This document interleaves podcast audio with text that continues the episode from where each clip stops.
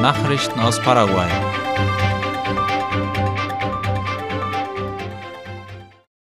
Das Hybridmodell soll in den Schulen noch eine Weile fortgeführt werden. Das kündigte der Bildungsminister Juan Manuel Brunetti laut IP Paraguay und La Nación an. Er erklärte, dass das Hybridmodell noch eine Zeit lang beibehalten wird, da zahlreiche Eltern ihre Kinder nicht ohne eine Anti-Covid-19-Impfung in die Schule schicken wollen. In den Einrichtungen, die dazu in der Lage sind, wird auch Präsenzunterricht angeboten werden. Brunetti gab an, dass es zu diesem Zweck ein Hygieneprotokoll geben wird, das zu gegebener Zeit angepasst und sozialisiert werden wird. Der Unterricht an staatlichen Schulen beginnt am 21. Februar sowohl in hybrider als auch in virtueller Form, bestätigte Brunetti.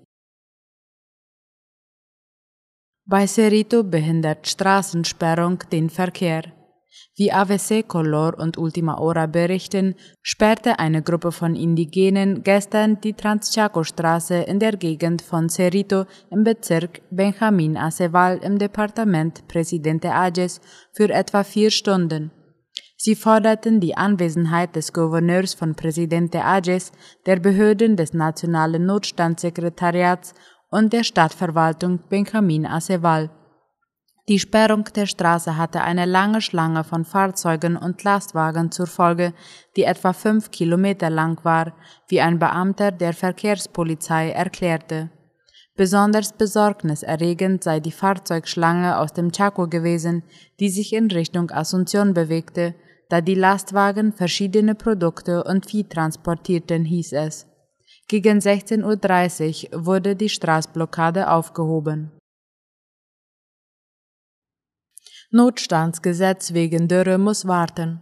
Das Gesetzprojekt, durch das wegen der Trockenheit landesweit der Notstand ausgerufen werden sollte, ist im Unterhaus am Montag nicht behandelt worden. Die Abgeordneten entschieden lediglich, dass zu dem Thema noch mehr Informationen eingeholt werden sollen und verschoben die Debatte auf unbestimmte Zeit, wie OI berichtet. Laut Beschluss der Abgeordnetenkammer soll das Ministerium für Landwirtschaft und Viehzucht zu Rate gezogen werden. Daten von dort sollen helfen, klarer zu definieren, wer konkret die Begünstigten wären, wenn der Notstand aufgrund der Dürre erklärt würde. Der Aufschub der Debatte über das Gesetzprojekt war von dem Leiter der Haushaltskommission Tadeo Rojas beantragt worden. Der gab zu bedenken, dass der neue Haushaltsplan der Nation gerade erst fertiggestellt ist und man daher sehen müsse, wo die Hilfsmittel herkommen können. Zusammen mit dem MAG will man nun herausarbeiten, welches die am stärksten betroffenen Gebiete sind, worin die größten Nöte bestehen und was notwendig wäre, um sie zu lindern. Außerdem will man sich beim Katastrophendienst SEN erkundigen, wie viel Geld und Einsatzkräfte dort zur Verfügung stünden, um in Zeiten des Notstandes auch helfen zu können. Das im Kongress vorliegende Gesetzprojekt würde über dem gesamten paraguayischen Staatsgebiet den Notstand erklären, um zusätzliche Ressourcen zur Bekämpfung dürrebedingter Notsituationen freizusetzen. Marito reist doch nicht nach Kolumbien. Staatspräsident Mario Abdo Benitez hat seine Reise nach Kolumbien und die Teilnahme am Gipfeltreffen des Forums für Fortschritt und die Entwicklung Südamerikas Prosur kurzfristig absagen müssen, wie die Zeitung Ultima Hora meldet. Obwohl er nach seiner Covid-19-Erkrankung die vorgeschriebene Isolationszeit eingehalten hat, zeigte sein Test auf Covid-19 gestern weiterhin positiv. Das ist der Grund, weshalb er nicht nach Cartagena de Indias in Kolumbien fliegen wird, um an dem Gipfeltreffen teilzunehmen, das morgen stattfindet. Die Teilnahme des Präsidenten wäre bedeutend gewesen, da Paraguay demnächst den Vorsitz pro tempore von Prosur übernehmen wird.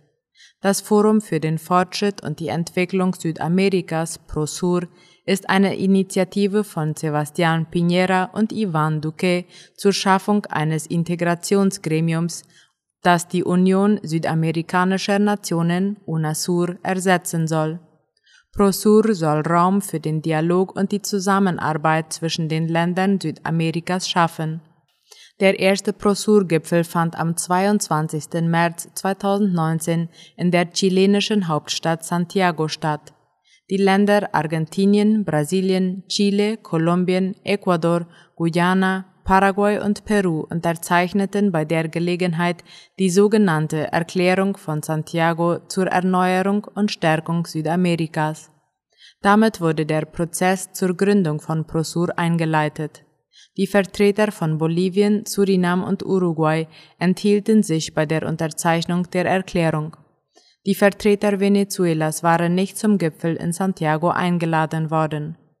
Der zweite Prosur-Gipfel fand am 12. Dezember 2020 statt und aufgrund der Pandemie wurde er virtuell abgehalten. Die Staatsoberhäupter Brasiliens, Chiles, Kolumbiens, Ecuadors, Paraguays und Perus nahmen an dem Gipfel teil. Als besondere Gäste waren der Premierminister von Guyana, Mark Phillips, und der Präsident von Uruguay, Luis Lacalle Pou, eingeladen. Während des Gipfeltreffens wurde die Präsidentschaft pro tempore von ihrem ersten Inhaber, dem chilenischen Präsidenten Sebastián Piñera, an den kolumbianischen Präsidenten Iván Duque übergeben. Deutschland und Paraguay vereinbaren vereinfachte Anerkennung von Dokumenten. Wie das Außenministerium laut AVC Color mitteilte, haben Paraguay und Deutschland am 6. Januar ein Abkommen unterzeichnet, womit sich Deutschland bereit erklärt, die Beglaubigung von aus unserem Land stammenden Dokumenten mit Hilfe der Apostille zu gestatten. Gleichzeitig wird auch Paraguay die Legalisierungsverfahren für bestimmte Dokumente vereinfachen. Das Ministerium erklärte, dass alle Dokumente paraguayischer Herkunft, die mit der Hager Apostille versehen sind, in Deutschland anerkannt werden und umgekehrt. Die Apostille, auch bekannt als Hager Apostille, ist eine Beglaubigungsform im internationalen Urkundenverkehr. Sie wird im Rechtsverkehr zwischen jenen Staaten verwendet, die Mitglieder des multilateralen Hager Übereinkommens Nummer 12 zur Befreiung ausländischer öffentlicher Urkunden von der Legalisation sind. Sie bestätigt die Echtheit der Unterschrift, die Eigenschaft, in welcher der Unterzeichner gehandelt hat und gegebenenfalls die Echtheit des Siegels oder Stempels, mit dem die Urkunde versehen ist. Die Apostille wurde 1961 zwischen den Vertrags- oder Mitgliedstaaten des multilateralen Übereinkommens Nummer 12 der Hager Konferenz für internationales Privatrecht eingeführt. Aktuell beträgt die Zahl der Vertrags- und Mitgliedstaaten 117. Nachrichten aus aller Welt.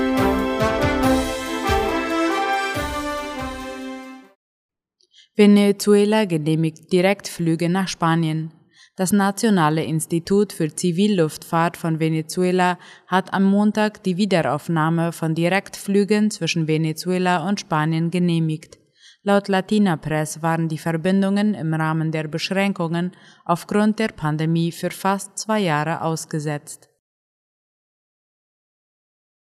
39 Vermisste nach Schiffsunglück vor Florida. Wie die Deutsche Welle berichtet, war das Boot mutmaßlicher Menschenschmuggler bereits Samstagnacht in ein Unwetter geraten und auf dem Weg Richtung Florida gesunken. Bislang gibt es einen Überlebenden. Mit Hubschraubern und Schiffen suchen Rettungskräfte vor der Küste des US-Bundesstaates Florida nach 39 Vermissten. Die amerikanische Küstenwache war nach eigenen Angaben erst am Dienstag alarmiert worden, nachdem ein guter Samariter einen Überlebenden geborgen hatte, der sich an das gekenterte Schiff klammerte. Der Gerettete gab an, das Boot sei Samstagnacht auf der zu den Bahamas gehörenden Inselgruppe Bimini gestartet, in ein Unwetter geraten und gekentert. Nach seinen Worten trug niemand an Bord eine Rettungsweste. Starke Explosion im Zentrum von Athen. Eine Explosion heute früh hat im Zentrum Athens schwere Schäden an Fassaden sowie in Büros und Wohnungen angerichtet. Ein Mensch wurde schwer verletzt und ins Krankenhaus gebracht, wie der Rettungsdienst laut dem ORF mitteilte.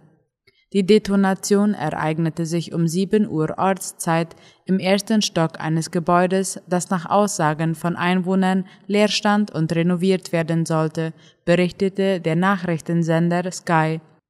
Es war wie ein Erdbeben, sagte ein Augenzeuge im Fernsehen. Wir wissen nicht, was die Explosion verursachte, sagte ein Feuerwehrsprecher. Laut Medien geht die Polizei nicht von einem terroristischen Hintergrund aus. Die USA und ihre Verbündeten suchen nach einer gemeinsamen Front in der Russland-Ukraine-Krise. Darüber berichtet die New York Times. Die US-amerikanische Regierung hat gestern angekündigt, dass sie mit Gas- und Rohöllieferanten aus dem Nahen Osten, Nordafrika und Asien zusammenarbeiten wird. Somit sollen die Lieferungen nach Europa in den kommenden Wochen verstärkt und die Gefahr abgeschwächt werden, dass Russland im eskalierenden Konflikt um die Ukraine die Treibstofflieferungen unterbrechen könnte. Die europäischen Verbündeten haben sich in der Öffentlichkeit zurückhaltend dazu geäußert, wie weit sie gehen würden, wenn sie Moskau im Falle einer Invasion in der Ukraine strenge Sanktionen auferlegen würden. Deutschland ist besonders vorsichtig. Es hat viele seiner Kernkraftwerke abgeschaltet und ist bei der Stromerzeugung verstärkt auf Erdgasimporte angewiesen. Zahlreiche europäische Beamte äußerten den Verdacht, dass der russische Präsident Wladimir Putin die derzeitige Krise im tiefsten Winter aus einem bestimmten Grund angezettelt hat. Man vermutet, dass er sich mehr Einfluss verspricht, wenn er damit drohen kann, die russischen Brennstofflieferungen nach Europa abzustellen. Ein Großteil der russischen Bevölkerung macht die NATO für den Ukraine-Konflikt verantwortlich. Darüber schreibt die Tagesschau dass die NATO-Truppen verlegt, die Ukraine täglich Waffen geliefert bekommt und Botschaftspersonal abgezogen wird, schürt auch in Russland die Sorge, dass es zu einer militärischen Auseinandersetzung kommen könnte. Doch einer aktuellen Umfrage zufolge sind nur vier Prozent der Befragten davon überzeugt, dass Russland an einem möglichen Konflikt schuld wäre, sagte die Soziologin Marija Matzkewitsch im Sender Eko Moskwi. Vielmehr stehe an erster Stelle die NATO und zwar mit großem Abstand. Die Hälfte der Befragten sei dieser Meinung, sagte sie. Darüber, dass Russland seine Truppen entlang der ukrainischen Grenze bereits vor Wochen massiv verstärkt und Technik zusammengezogen hat, wurde in den staatsnahen russischen Medien selten berichtet. Eine Mehrheit ist laut der aktuellen Umfragen außerdem davon überzeugt, dass Sabotageakte von Seiten der Ukraine kommen, für die dann Russland verantwortlich gemacht werden soll. Scholz und Macron zelebrieren Einigkeit. So schreibt die Deutsche Welle. Bei einer gemeinsamen Pressekonferenz mit dem französischen Staatspräsidenten Emmanuel Macron im Berliner Kanzleramt hat der deutsche Bundeskanzler Olaf Scholz von einer seiner schwierigen Lage entlang der ukrainisch-russischen Grenze gesprochen. Er warnte Russland erneut vor den Folgen eines Angriffs auf das Nachbarland. Es sei notwendig, dass jeder jetzt dazu beitrage, das Ende der momentanen Situation aufs Bessere auszurichten, so Scholz. Dasselbe werde von Russland erwartet. Auch Macron hat sich dazu geäußert, man bereite eine gemeinsame Reaktion für den Fall eines Angriffs vor. Deutschland und Frankreich seien in dem Konflikt geeint und riefen beide zu einer Deeskalation der Situation auf, hieß es. Macron wies zudem erneut darauf hin, dass der Dialog mit Russland nicht abgebrochen werden dürfe. Die Taliban besuchen Europa. Wie die Tagesschau schreibt, hat der erste Besuch der Taliban in Europa nach der Machtübernahme in Afghanistan in der norwegischen Stadt Oslo stattgefunden. Die Taliban kamen auf Einladung des norwegischen Außenministeriums. Das hatte Debatten und Proteste sowohl in Norwegen als auch in anderen Ländern ausgelöst. Trotzdem kam die Taliban-Delegation für mehrere Tage nach Norwegen. In Tagungsräumen trafen sie sich mit Vertretern der afghanischen Zivilgesellschaft und verschiedener europäischer Länder sowie der USA. Der Aufenthalt in Oslo wurde komplett von Norwegen finanziert. Die Taliban zogen ein positives Fazit nach dem Besuch. Es habe einen guten Austausch gegeben, insbesondere mit den USA, so der Außenminister der Übergangsregierung Amir Khan Mutagi. Der Generalsekretär der norwegischen Flüchtlingshilfe Jan Egerlund betonte, dass nicht nur die Taliban Verpflichtungen nachkommen müssen. Gleichzeitig müssten sie auch in den westlichen Ländern an einer Verbesserung der Situation arbeiten. Es gebe aktuell Sanktionen, die die Hilfen für die afghanische Bevölkerung sehr schwierig machen, so Egelund. Soweit die Nachrichten heute am Mittwoch. Auf Wiederhören.